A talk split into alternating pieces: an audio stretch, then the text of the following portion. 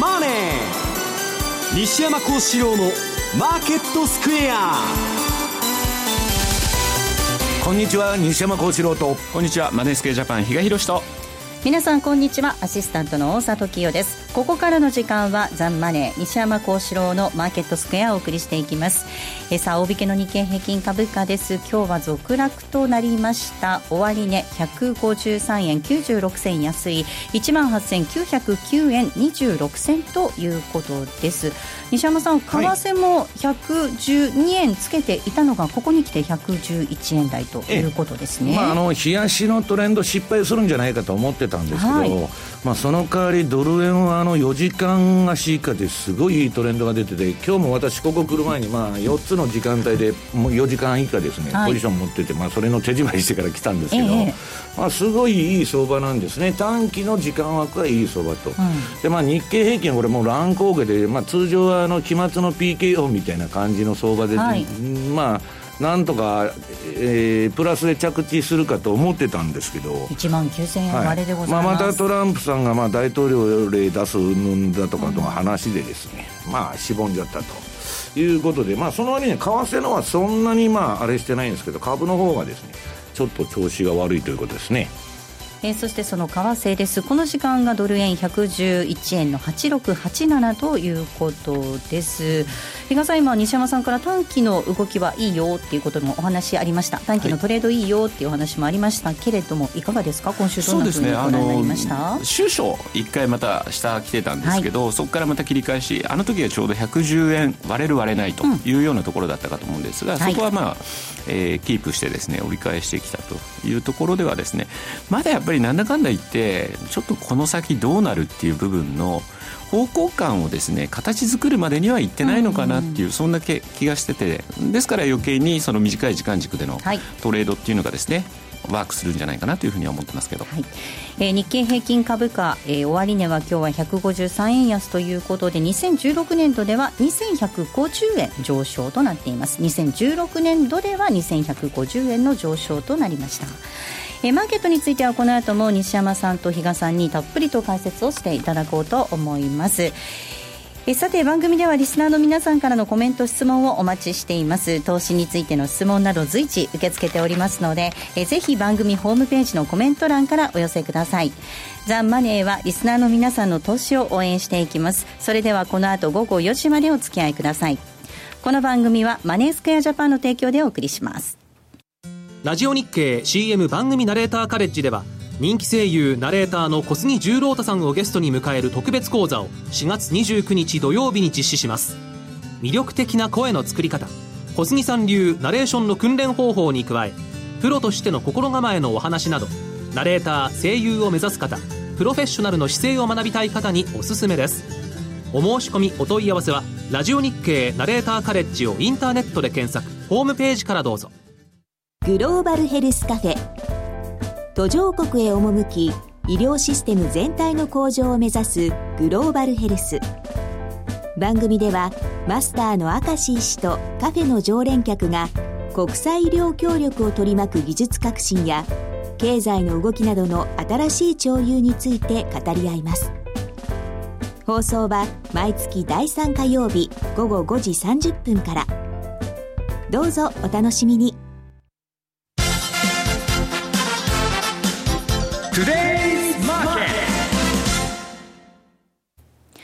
トゥデイズマーケットです。まずは今日のマーケットを改めて振り返っていきましょう。大引けの日経平均株価、先ほどもお伝えしましたが、続落となりました。終値なんですが、153円96銭安い、18,909円26銭となりました。え朝方は昨日のアメリカ株高ですとか、円安を交換した買いが優勢となりましたが、え午後に入りまして、売りが優勢となりました。え期末を控えた国国内機関投資家の利益確定売りも膨らんでいたと見られております。続落の動きです。トピックス14.99ポイントのマイナス1512.60となりました。東証一部の売買高概算で22億2223万株、2がいっぱい並んでおります。え売買代金2兆5881億円でした。値上がり銘柄数が270対して値下がりが1677。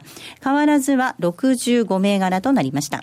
東証一部の売買代金のランキング、トップが東芝でした。2位に任天堂、3位トヨタ、以下ソニー、三菱 UFJ と続きました。売買高のランキング、こちらもトップは東芝でした。2位にみずほ、3位が三菱 UFJ、以下木村丹ティアックと続いています。えー、業種別の騰落率確認しますと、業種別、えー、今日はですね、33の業種のうち値上がりしたのが1業種のみ、1業種、えー、ガスの1業種のみとなりました。残る32業種が、えー、32業種がすべてマイナスとなっているんですが、32業種下げ幅大きかったのが倉庫、水産、金編の工業、卸売などとなりました。東証一部新高値を取った銘柄ですが、新高値銘柄が63銘柄でした。一方の新安値銘柄、こちらは新安値となった銘柄、東証一部なんですが、えー、13銘柄、13銘柄となりました。えー、そして、引け後のリリースで一つご紹介していきたいと思います。9104の商船三井、商船三井です。えー、こちらは、えー、今期末において特別損失を計上して、特別損失予想の修正を行うということでリリースを発表しました。えー、コンテナ船事業における固定資産の減損損失ということで特別損失を計上。また、えー、ドライバルク船事業において特別損失予想を修正ということです。えこれによりまして、特別損益が悪化となるんですが、営業損益及び経常損益は足元のコンテ、足元のコンテナ船の市況改善などによって改善傾向にあるということです。え通期の連結業績の実績、実績については、精査の上4月28日に発表する予定だということです。4月28日に今期の実績発表するということです。9104商船三井終値は6円安の350円となっていました。では続いて、えー、為替です。為替の動き確認します。ドル円この時間111円の8485です。ユーロ円が119円の4652。ユーロドルは1.068284での動きとなっています。えー、ではマーケットのポイント、比嘉さんです。はい。まあ先ほども申し上げた通りですね、収書こそ本当またトランプ期待の剥落ということでですね、株安、えー、円買いが進むというところではあったんですが、まあ、そこは110円ギリギリのところで踏みとどまったかなというところで切り返しの動きというところ。で、そうは言ってもまた今日になってですね、そのトランプさんが貿易不均衡に関するなん大統領令を出すんじゃないかみたいなのが出てるんで、うんはい、相変わらずやっぱりトランプさんの動向というところがですね、鍵にはなるのかなと思いつつも、まあ、あの、インフラ投資であるとかですね、税制改革、これはまだまだ先の話だと思うので、はい、まあ、あの、その時々のですね、トピックにやっぱり市場は今反応しやすい。で、おそらく来週に関して言うと、まあ、経済指標出てきます。まあ、それの良し悪しで一喜一憂ということでですね、なかなかちょっとまだ、えー、例えばドル円であってもですね、ちょっとこの110、114とかですね、そういった部分のレンジを形成するのかな、みたいな感じは思ってるんですけれども、一方で一つだけちょっと、えっ、ー、と、今週気になったのがですね、えー、新興国通貨の南アフリカランド円ですかね、はいえー、ちょっと政局の部分がですね、はい、嫌な形で出てきてしまったなと。まあ、この、これまでもトルコと比べても 比較的しっかりしてるねと、新興国通貨でも明暗が分かれてますという話してたんですけれども、まあ、財務大臣解任されちゃったということで、また大統領、ズマさんのですね、側近がまた周りについちゃった。はい。ということでですね、まあ、あの、まあ、一番そういうところって、あの、金融市場嫌うというところにもなりますし、えーはい、加えてここからね、もしまた格下げというようなことになると、うん、ちょっと南アフリカ、ランドにとってはですね、厳しい状況になってくるのかなという感じですね。えでは西山さんにお話伺っていきたいと思います。はい、あのまあ、トランプさんの発言に一喜一憂、いまだにしているマーケットではありますけれども、はい、まあ、ドル円は今週112円乗せるところもありました。まあ、あのー、これ何度もこの番組で言ってますようにね、えー、11、12月でほぼ1年分のエネルギーを出し出し尽くす相場をやったと。はいで、そこでビッグトレンドが発生した後ですね、今ずっと調整相場が続いてるんですね。うん、で、ちょっと、えー、この前の110円割れ、まあ先ほど比嘉さんが説明された、あの相場で、えー、冷やしの標準偏差が上がりかけたと。はい、ただ私はまあダメだろうなと。うん、要するに決定打にかけるんですね。そのドルを売っていく、えー、マーケットでもないし、買っていくマーケットでもないと。そうするとですね、えー、冷やしで乗るのは、な、あの、やめると。はい、まあ、先週の放送でも言っててですね、私はもう4時間以下しかやらないんだと。うん、それでやってるとですね、株価指数でも FX でもまあ、すべてうまうまく今のところ回ってると。えー、それでですね、あの、今日もまあ、またトランプが、はい、うん、なんか今日にも、今日でしたっけ、比嘉さん。はい、大統領令をですね、えー、まあこれ貿易不均衡是正に向けた大統領令を出すんじゃないかと言っとるんですね。で、今、あの、トランプ政権内でですね、まあ内紛が起こってるんですけど、それはまあ後のコーナーでやるんで、ここでは述べませんけど、問題はまあ相場の実践ということで、言えばですね、まあ、4月相場、4月相場どうなるんだろうそうなんです。来週からは4月スタート、はい、もう4月入りですから、で、まあ、日本の方は新年度入りということなんですけど、まあ、海外は別にそんな関係ないですから、はい、まあ、4月といってなんかあるわけじゃないんですけど、問題はですね、あの、株式相場というのは、えー、これ下がる月っていうのが歴史的に決まってるんですね。で、それが5月、9月、10月と。まあ、この3つの月がですね、ボラテリティが上がると。要するに、えー、相場の変動が激しくなると。で、株の場合、じりじり上げてドスンと落ちるっていうリズムですから、ボラテリティが上がるということは、まあ、下げにつながることが多いと。そうするとですね、まあ、4月末にリグっといた方がいいんじゃないかという、はい、まあ、あの、ことになるわけですね。で、これ、この、まあ、あの、毎年10月末に買ってですね、翌年4月末に、えー、売るというですね、行為を株価インデックスでやってですね、繰り返すのが、株式相場の運、あの、王道なんだと。運用の王道だと。で、まあ、プロでも8割がインデックスのパフォーマンスに勝てませんから、まあ、それをやるのがいいんだと言っとるんですけど、まあ、問題は日経平均の場合ね、うんと、まあ、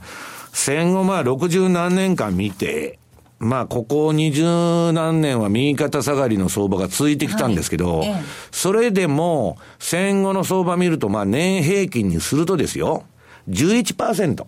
上がっていくわけです。毎年ですね。株っていうのはプラスサムのゲームとインフレ分上がってきますから、まあ右肩上がりに普通はなると。日本の今のあの事態っていうのは異常なんですけどね。で、その中で11%上げるうちですね、まあそのうちの9%を、まああの統計取るとですよ。まああの10月末から4月末で稼ぐと。と、し、えー、4月末から10月末っていうのは2%しか歴史的にも上がってないわけですから、まあこんな時に買いポジションを持っとるのは意味がないということなんですね。で、ところが今年の相場で難しいのは、はいえー、っと、まあ、トランプラリーと称して、11、12で1年分の相場やっちゃったと。うん、で、今、挑戦になってんだけど、はい、トランプ相場っていうのはもう終わったのかと。言うとですね、私はまだ、えっ、ー、と、トランプさんって1月に大統領になったばっかりで、で、未だまあ何も経済、えー、政策を発動してないという段階でですね、株が完全に終わるのは早いだろうというふうに思ってるんです。はい。えー、で、もう一つはですね、うん、私が今年の相場で非常に重視している7の年の、はい、まあ循環。かってまあ、えー、今年2017年ですから、まあそれを見てんですけど、まあここまで、まあ、ほぼ7の年の循環通りに、これまあ今日番組資料で持ってきてますんで、ホームページで確認していただきたいんですけど、えー、循環通りに動いてると。で、そうなると、えー、4月のですね、まあこの3月4月はぐちゃぐちゃした、まあ途中まで、4月の途中まで相場になるかもわからないんですけど、4月の半ばぐらいからですね、うん、株が上がってきまして、この7の年というのは、まあ夏頃まで結構バブルが走ってんですね。で、相場が暴落するということになると、その前に上がるわけですね。熱狂症ある。はい。で、熱狂がまだ、まあ、あの、トランプ ラリー第1弾、第2弾と、まあ、アメリカの方は出てんですけど、まあ、世界的に見ると、日経平均見ててもなんかうだうだした相場で、株式市場が全く熱くなってないわけです。過熱感全く感じられないですよね。はい、もうしらけちゃってるわけです。うん、で、どっかでね、えー、もう一回走るんじゃないかというのが私の今のところの見立てなんですけど、はい、はいどういうふうになるんでしょうかね、そのあたりはね。まあ、過去11年ね、ニューヨークダウなんか11連勝、はい、あの11年連続陽線で4月はずっとあのここのところ来てるみたいですからね、はい、まあ、そういうことを考えると、やっぱりどうしてもその、その部分、まだまだ継続すればって思う部分もありますよね。うんうんだから私はね、あのー、金利の動き、まあ、今日ちょっと質問にも来てるんですけど、はい、金利の動きが非常に大事だと。で、アメリカ景気いい景気いいって、まあ確かに経済指標がいいんで、トランプなんか何もやらなくてもね、アメリカ株上がるんだという意見もあるんですよ。はい、だけど、このところの長期金利の上がり方っていうのが非常に鈍いと。で、結局ね、えっと、フラットかスティープかっつうんですけど、短期金利の上げ方の方が長期金利より幅が多い場合、これっていうのは株にとって良くないんですね。今、まあ、どっちかいうと、そのフラット化になってるわけです。で、その、まあ、後で質問来てますんで、ここで全部言いませんけど、まあ、そういう状況の中でちょっと暗は垂れ込めてるんですけど、うんまあ、この循環を見るとですね、えー、ちょっと4月のいずれかのとこから、まあ、持ち直すんじゃないかと。まあ、あの、この番組でよく取り上げてます。まあ、今日番組資料にもこれ持ってきてるんですけど、まあ、ラリー・ウィリアムズですね。はい、彼も、まあ、まだ、えっ、と、そのトランプラリーが終わっちゃうという感じでもないだろうと。いうことなんですね。彼はまあ年後半のそば危ないって言ったんですけど、まだまあそれ早いんじゃないかと。で、私が持ってきたニューヨークダウのですね、まあこれまあ先物とか COD のチャートなんですけど、はい、まあ過去のパターンの予測から言うとですね、まあちょっともう一回上げてもおかしくないと。うん、で、ただニューヨークほどですね、日経の方が確信が持てないのは、円高になると。うんどうしようもないと。ニューヨークダウンが上がっても円高になっちゃうと、まあ伸びないっていうのはあるんでね。そこら辺はまあニューヨークダウンと日経っていうのは分けて考えないといけないんですけど、まあ私はまだですね、賞味期限という意味では終わってないんじゃないかなというふうに思ってるわけです。でもあれですよね、あの、リグ得るものは少しリグっといた方がいいですか、ね、だから先ほどのね、そのまあ過去の相場見ると、まあ10月末からえー4月末で、過去の日経平均の上げ平均の11%のうち9%やってるわけですから、それはもう、ね、4月にもし相場が走ったらですね、うん、一旦リグって、で、またその後ね、5月はどうせファンドの中間決算とかもありますんで、また入って、まあ夏まで望むと、まあ6月ないしは夏まで望むというスタイルで、まあこまめにリグっていった方がですね、いいんじゃないかなというふうに思ってるんですけど。あとあれじゃないですか、今リスナーの人で、あれ西山さん10月末買いのポジションないんじゃないの、っていうふうに思ってこれはね、セミナーでもこの番組でもずっと言ってきたんですけど、私は10月末に買ったポジションは11、12で1年分上げたと。だからクリスマスまでリグってくださいと。で、それであの、リスク商品は全部利食いと。で、その後、1、2月にですね、ドル円も日経平均も下がったわけです。で、その2月、3月のおしめを変えましょうと、1、2、3のね。で、まあ4月ぐらいから上がるんじゃないかという見通しを語ってたんですけど、ニューヨークダウは、私の見通しに反して、えー、この1、2月上げっぱなしでですね、そうですね。押さなかったと。で、まあ、この3月に入ってようやく調整をしてるわけですけど、今ちょっとまあ、あの、若干拾ってるんですけどね。はいあのー、まあ何もその借子定規にですね、えー、もう必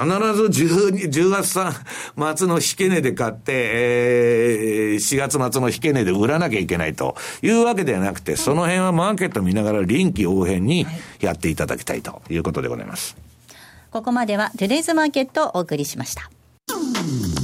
毎週月曜夕方4時からは、毎度相場の福の神10ミニッツ相場の福の神こと証券アナリスト藤本信之さんが独自の視点で旬な企業をピックアップ。藤本さん次回の放送ではどちらの銘柄をご紹介いただけますか？えー、次はですね東証マザーズ銘柄。ごめんなさい。コマーシャルの時間もう終わりです。詳しくはオンエアを聞いてください。月曜日の夕方4時にお会いしましょう。ほなまた。新刊株式 DVD 先読み大明神大岩川源太の負けない投資の鉄則シリーズテクニカルで潮目の変化を先取りしろ。相場の潮目は源太の超秘策でつかめ。好評発売中。収録時間およそ60分。お値段は税込送料別。8640円。詳しくはラジオ日経ネットショップサウンロード。または電話0335954730まで。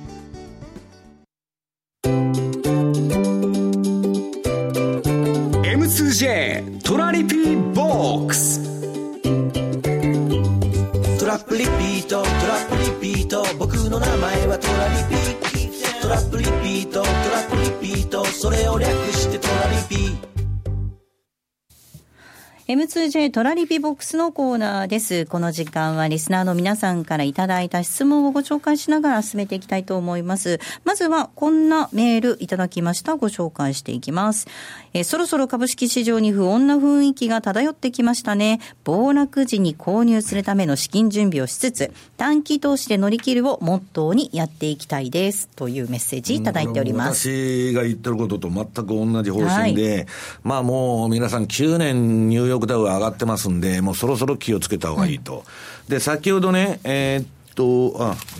えー、あ、えーっと、乗り切る方法と。はい。うーん、いうことなんですけど、今年はですね、本当に、えー株価指数もですね、えーインデックスも、えー非常にですね、えー4時間以下、まあ、から5分までね、これの、その、タイムフレームの相場で、まあ私が言ってる標準偏差ボラテリティトレードと、標準偏差が上がった時に相場にエントリーすると、どっちにエントリーするんだと。それはボリンジャーバンド21の1シグマの上か下か抜けた方と、まあ株価指数の場合は0.6抜けた方と。で、これで、えーもっといいのは、1シグマの中に潜っちゃったら、はい。内側に入っちゃったら手島打ちあれなんですけど、えートレールを流しといたらもっとうまくいくと。いうのが今年の相場なんですね。で、まあそんなもんね、今トレンドがないからその時だけやってるのかとよく聞かれるんですけど、そうじゃなくて1年を通してやると。で、まあ今年のその相場に関して言えば、やっぱり、えー金利がですね、まあ先週の放送でも言いましたように、利上げの毒というのが回ってきてですね、まあこの後のあのコーナーでやるんですけど、えーそれがちょっとまあ気にかかるなと。で、今のところですね、うーん、私はまあ、どちらかというと、ファンダメンタルズっていうのは非常に重要なんですよ。重要なんですけども、それは何も考えないで、さっきの大統領が例が出るとか、うんなもん、あの、そういうニュースも何にも関係なしに、はいチャートだけ見てるのが今のところ一番儲かるという展開が続いてましてですね、まあコツコツコツコツやるしかないなと。まああのビビってたら何もできませんので、必ずストップロスを置いて、ストップロスさえ置けば、もう気楽なんですね。えーどんなトレードしようが、えーストップロスのとこで打たれちゃうと。で、それをしない限り、トランプが何言ったとか、あのあの人が何か言ってるとか、ニュースで何か言ってるとか、それは気になって考えれば考えるほどですね、相場感がおかしくなってくるということなんですね。うん、比嘉さん、これ、新年度にも入りますし、改めてご自身の資金っていうのを考え直していただく、いいタイミングかもしれませんね。ちょうどだからあの今回って土日またぐじゃないですか、はい非常にだからそういう意味ではあの気持ちをうまく入れ替えるタイミング土曜日曜っていうのがあるので、まあ、お花見も大事かもしれないんですが、はいまあ、そういうふうにですね ちょっとお時間も使っていただければなというふうに思いますね。大札さんは私は短期取引しかしないんで、ファンダメンタルズはいらんとはい。おっしゃってますけど、まあ15そういう、分30分で15分30分とかでやってて、まあ確かにそうなんですけど、まあそれがひ非常に今のところうまくいってるということなんですね。ただ悲しいから本当に動くので、お風呂入ってたりとか、ご飯食べてる間に、いつの間にか相場が反対いっちゃってるんですよね。いやだからトレール注文を置いてくださいという話なんです。はい。はいもう一つ質問紹介したいと思います。FX 読者さんからいただきました。二つ質問があります。えードル円の冷やしチャートを見ますと、110円の10あたりで反発し、当面110から115のレンジという印象を受けるんですが、えー上下、えー上下限のサポレ、えーせサポートライン、えーレレジスタンスラインジスタンスラインを抜けやすいのはどちらでしょうか。そしてふ二つ目が、トランプさんの政策にドル安、輸出拡大、輸入品の関税など、様々ありますが、どれも日経平均に関してはネガティブです。企業の決算について去年よりは厳しめの数字が出ることは間違いないと言われており、日経平均下げやすい予想が多く見られます。日経平均が上げない限りドル円はじり安が続くんでしょうか？ということです。まずはドル円のレンジということです。これはまあ、あのー、まあ私は5円ごとの切りのいいところで為替が止まるんだと。で、今のところ110で止まってると。で、まあ、この前の上げ幅の半値押しが109円いくらぐらいでしたっけ ?93 ぐらいとかだったんで、ほぼほぼ一致してるんですよ、ね、ほぼほぼまあ、半値押しやったと。で、一旦止まるところなんですね、今。で、まあ気をつけないといけないのは、春先はよく円高になりやすいっていう、まあ話があってですね、はい、まあ実際そういう動きすることも多いんですけど、まあこの110が切れたら、まあちょっと嫌だなと。で、逆にですね、このトランプのあれ見てると、今のところ、えー、っと、その移民のですね、問題が頓挫して、で、次、あの、オバマケアの代替案を、まあ、撤回しちゃったと。まあ、まさか共和党がですね、議会握ってる中で、まあ、それが、共和党内の内部分裂によって通らなかったと、はい、いうことでですね、まあ、減税から何からかなりハードルが高くなってんじゃないかと。いうあれがあるんですね。で、そうなると、トランプというのはですね、もう口で、金のいらないですね、為替の、まあ、口先介入ですね、為替操作国に、えー、日本を認定するぞとか、中国を認定すると、とか、あるいは通商政策ですね、えー、貿易に対して当たりは、まあ、二国間交渉でやるって言ってるわけですから、まあ、相当強い当たり。で、特にトランプの発言っていうのは今ね、真に受けなくなってきたと、市場がだんだん。ね、それなんでかっつったら、トランプの手法っていうのは分かってきたんですね。トランプっていうのは、例えばメキシコに、えー、メキシコとの国境に壁を作ると。あれは一応予算も取ってるんですけど、ブラフなんです。あれもライアンさんがもうちょっと難しいかもみたいなこと言い始めてだからもう最初から我々は分かってるんです、うん、要するに、壁のことを持ち出して、国境に壁作るぞと、万里の長城みたいなね、はい、で、それでメキシコを脅すわけです。はいええ、でかく出るんです、最初は。で、二国間交渉の末に、そのナフタのね、メキシコとの協定をみ、あのー、あのー、見直していこうと。はい、だ彼は、レバレッジかけ放題のね、えー、単純な不動産業の人なんですよ。はい、でとにかく自分が1億で買った物件でも100億だっつって話し始めるわけですよ。で、10億でどうだという話のまとめ方なんですね。うん、だから、まあ彼のそういうのが徐々に分かってきてですね、うん、マーケットも。まあちょっとまた大風呂敷広げとるなということになるんですけど、そうは言いながら、口で彼がね、その、当たり、えっと、為替相場だとか、うんぬんに介入してくると、これはまたマーケットはですね、ドル高になりにくいということになっちゃうんですね。だから、まあちょっと上の方が重くなってると。はい、だから、金利がね、えー、先ほど言いましたように、えー、長短金利差がちゃんとイールドカーブがスティープ化してですね、えー、右肩上がりになって、えー、株も上がっていくようなね、あれになればいい、あの、ドル高が進むんですけど、うんイールドカーブがちょっとそのフラット化してくると、ドルも上値しんどいなと。だから、単純に日米金利差だけでは測れないと。いう相場なんですね。うん、ちなみに、あれですよね、米国の10年債利回りって直近のボトムで2.32ぐらいで止まってるはずなので、逆に言うと、そこを抜けてきた時が、また円高に進みやすくなっちゃうんじゃないですかね。うん、これだから長い、そのフラット調整今やってますんで、うんまあ、あの、トランプラリーの時はね、これわーっとその金利も上がってるし、要するに短期金利より長期金利上がって株も上がってと、これは好景気だから買うんだっていう動きだったんです。今、金利の動きが、えー、FRB は短期金利あと2回だ3回だって言ってるんですけど、そんなに景気よくて金利上げるんなら長期金利もっと上がらなきゃおかしいんですけど、全然上がらないと。いうのが、先ほどのご質問にあった株に暗雲が垂れ込めてきたということなんですね。うん、あと日本株、あ、日本の10年債なんですけど、はい、この3月って地銀第二地銀って外債のなんか損失の穴埋めで、あの結構日本国債売ってたっていう話あるんで、まあこれ新年度になってですね、またその辺にちゃんと買いを入れてくるのかどうなのか。米債買うとこはないんですよ。もう中国も買わないし。うん、まあだから金利上昇で買ってたらやられますからね。いや、それでやられてたや、この3月相当苦労したっていうところでですね、お上もですね、大丈夫なのかっていう検査もしてたみたいなのもありましたからね。また4月からだからそこで日本国債に行ってしまえば、また日本の金利下がってくるじゃないですか。はい、そこでアメリカとの格差がどうなるかっていうのも一つ、ちょっと注目かなとは思ってますけどね。はいまあ、金利の動きも見ながら、その為替がどうなっていくのか、ただ、円高方向のちょっとプレッシャーが強そうだということだと、やっぱり日本株にはネガティブじゃないですか、まあ、その株なのか、為替なのか、どっちが先なのかっていうのもあるんですけれどもね。はいはい、そうですよ。はい、だから、えっと、その、日本株の上げる要因っていうのは、いつでも言ってますように、はい、ニューヨークダウが上げるかどうかが半分。為替が円安になるか円高になるか半分と。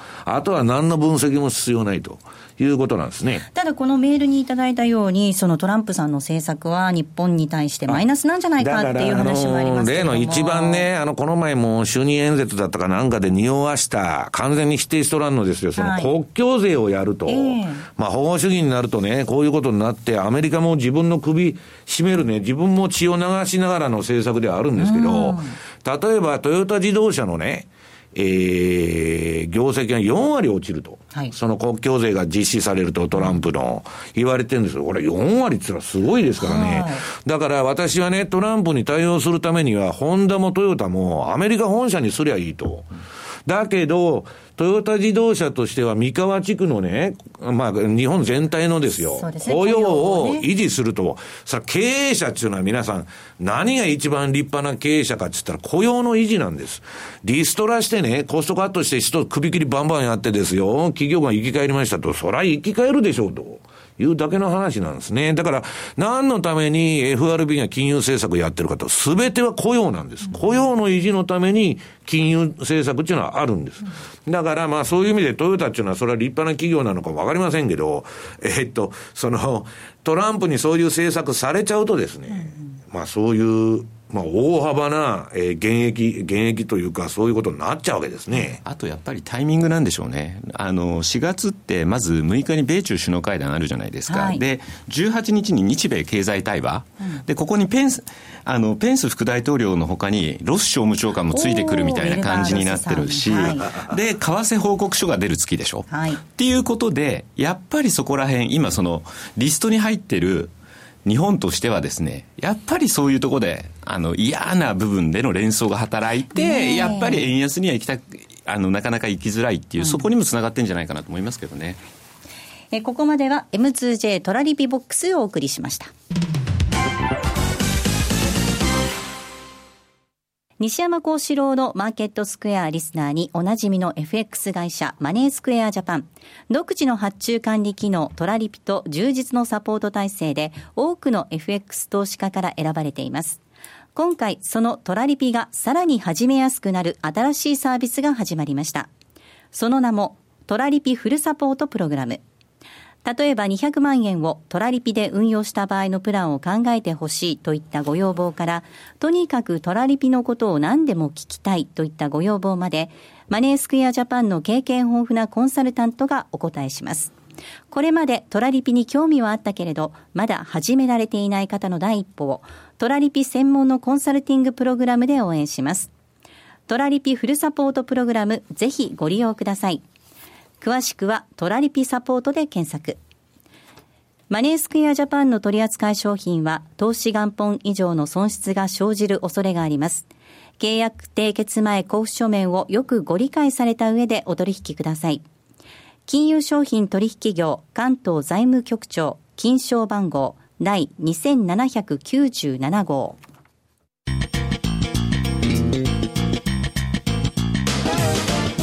西山幸四郎のマーケットスクエアさあ、このコーナーではマーケットの見方について西山さんにいろいろな角度で教えていただくコーナーです。今日のテーマは、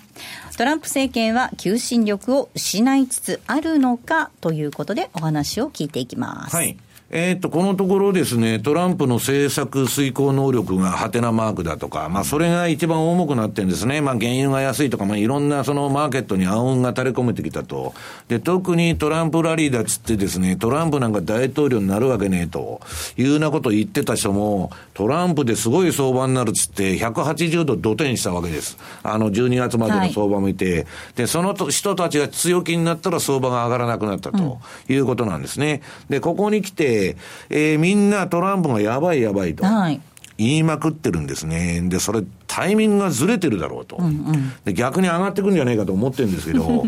あのー、それをですね、もういち早くトランプの当選の時に、えー、っと、このヘッジファンドやってるマーク・ファーバー中運用者が、まあ彼レポート出してるんですけどね、月間で。もうその12月号で、うん、彼のレポートの中で言ってるわけです。で、結局ね、うんと、今、あの、先ほども言いましたように、まあ、トランプ政権を、まあ、過小評価している人が今、すごい評価してると。で、今度また株が下がってきたら、えー、トランプのあれはうまくいけないと、失敗続きだと、急に弱気になってんですね。で、えー、トランプ自体は、まあ、あの、不動産のレバレッジで、えー、勝ち上がってきた、まあ、頭は悪くない。けど、まあ単純なまあ手法の人ですから、まあイケイケの人なんですね、基本的に。で、彼はまあずっと自分を過大評価していると。ただし、過大評価していたんですけど、さすがにですね、オバマケアが、えー、議会が民主、えー、共和党が多数を握る中で通らないとなると、まあ今後考えると思うんですけど、根回しっていうのを。今、根回しの前にですね、あの、トランプ政権内で、はい。うん、要するにですね、その例の保護主義的な、まあ、経済ナショナリズムを、まあ、あの、掲げてですね、まあ、トランプ担いできた、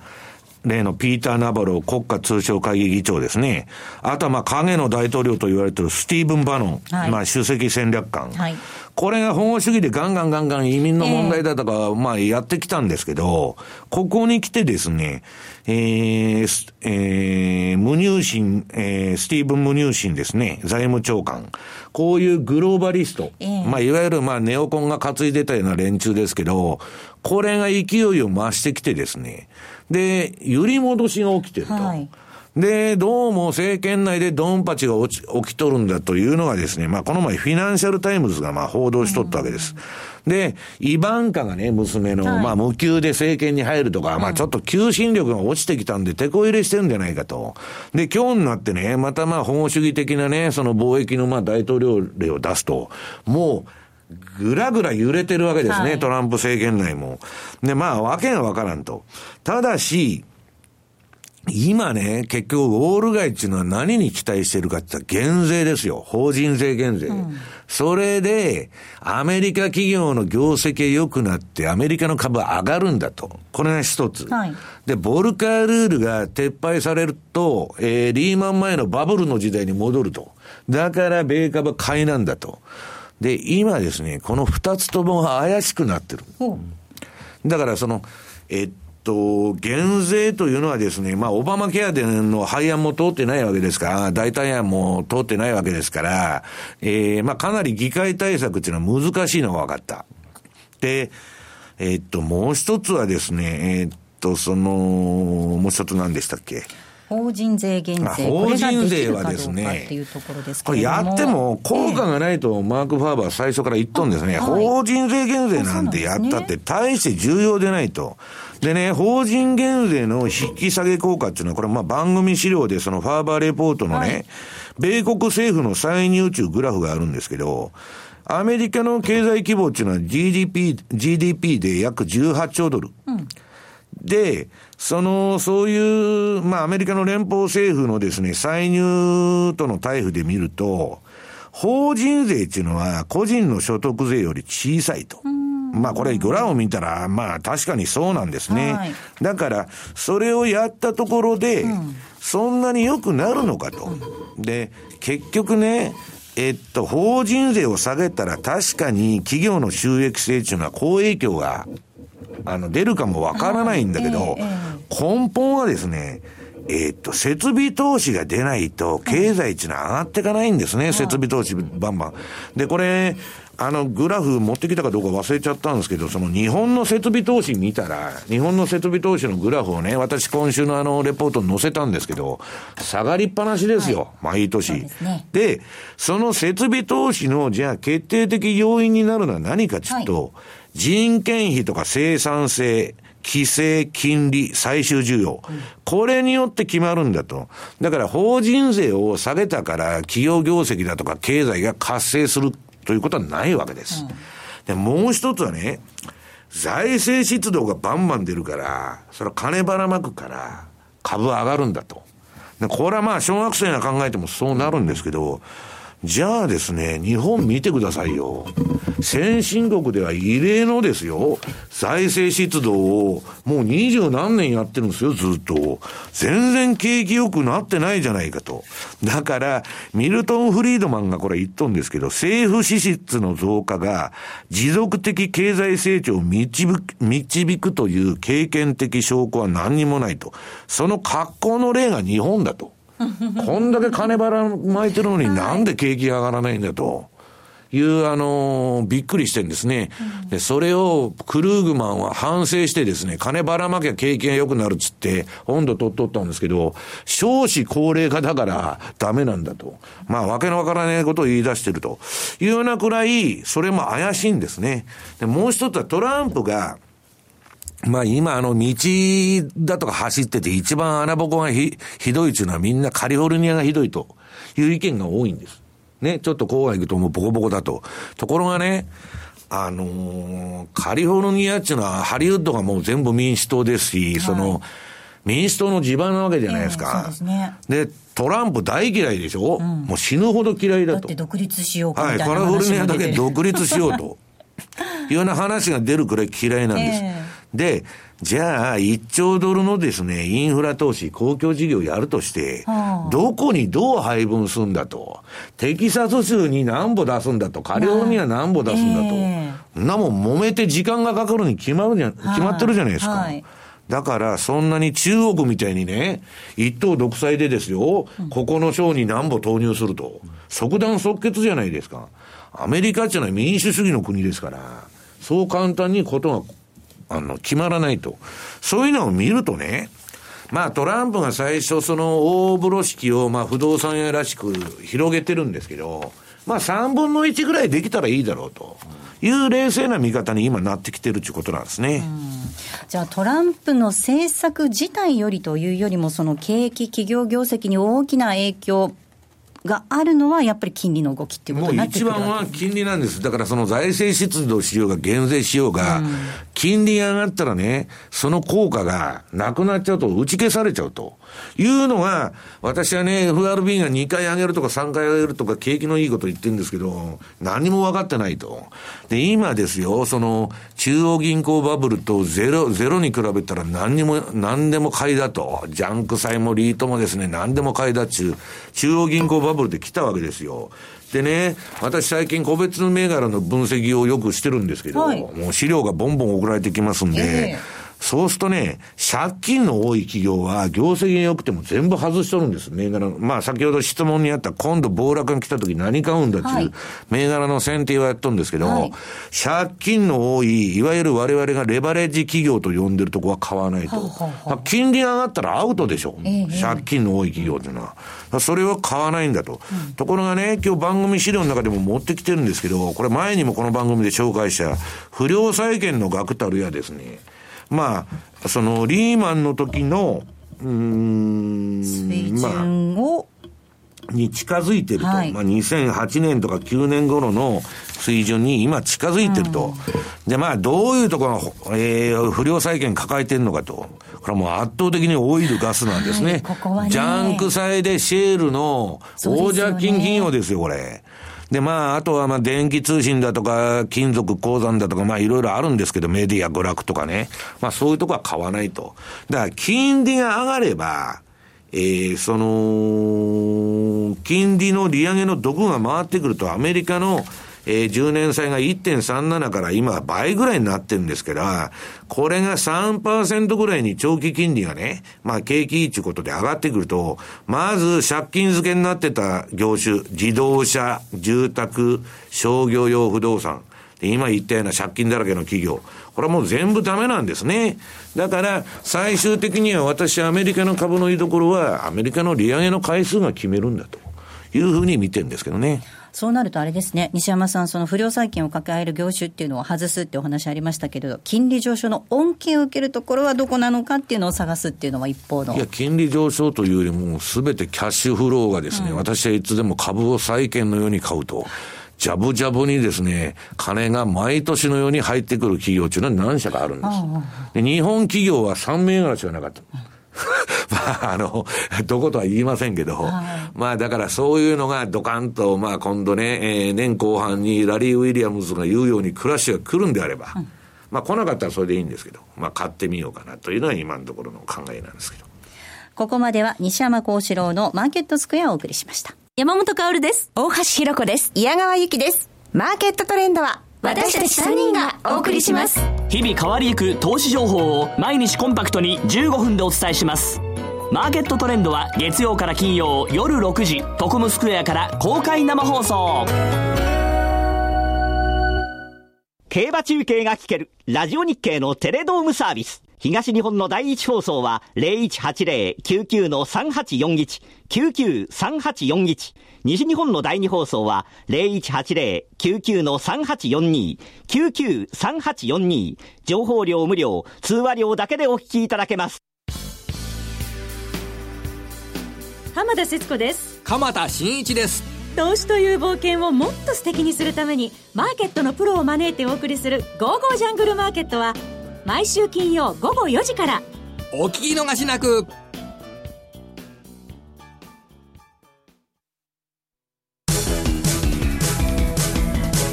M2J マーケット投資戦略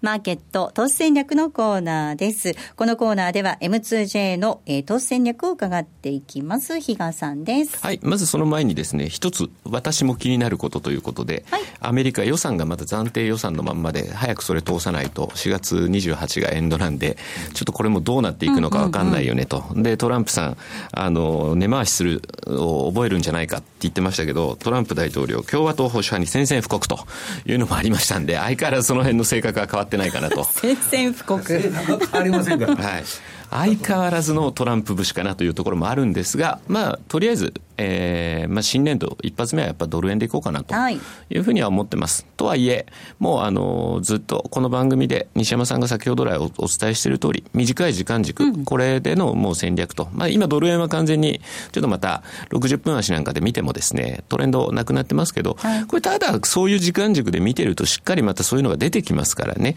何も今がダメだからじゃあダメじゃなくて、じゃなければ、今度目まぐるしく動きますから、30分とかね。はい。それ以外の通貨ペアを今度ボタンを押していけばいいだけの話なので、そこでまた何かこうトレンド出そうだなっていうところでですね、注目をしてもらえればいいと。戦略的ね、銘柄を選ぶのが一つ。戦略的時間帯を選択するのが一つと、その二つですね。はい。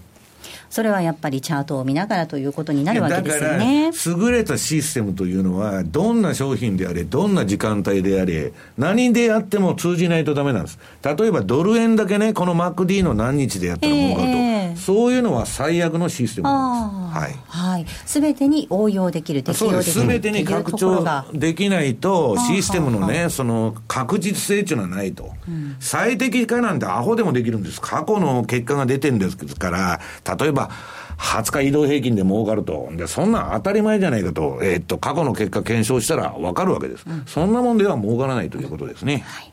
あの、さて、ここでちょっとご案内なんですが、はい、このラジオの放送後に収録をしていて、M2J に講座をお持ちの方にお楽しみいただいていた、西山幸四郎の戦略ボイスなんですが、比嘉さん、これ、一旦お休み。今日今日までは、あの、あの、取ります。うん、はい。その後一旦ちょっとお休みをいただきます。はい。今日まではお楽しみいただけるということになっております。また今後ね何か新しい企画もしていきたいなと。考えるでしょう。あら比嘉さんがあーって顔してあーって顔しているところで投資戦略のコーナー大別れのお時間でございます。さあお送りしてまいりました西山幸四郎のマーケットスクエアなんですがそろそろお別れです。今日ここまでのお相手は西山幸四郎とマネースクエアジャパン比嘉宏と大里清でした。さようならこの番組はマネースクエアジャパンの提供でお送りしました。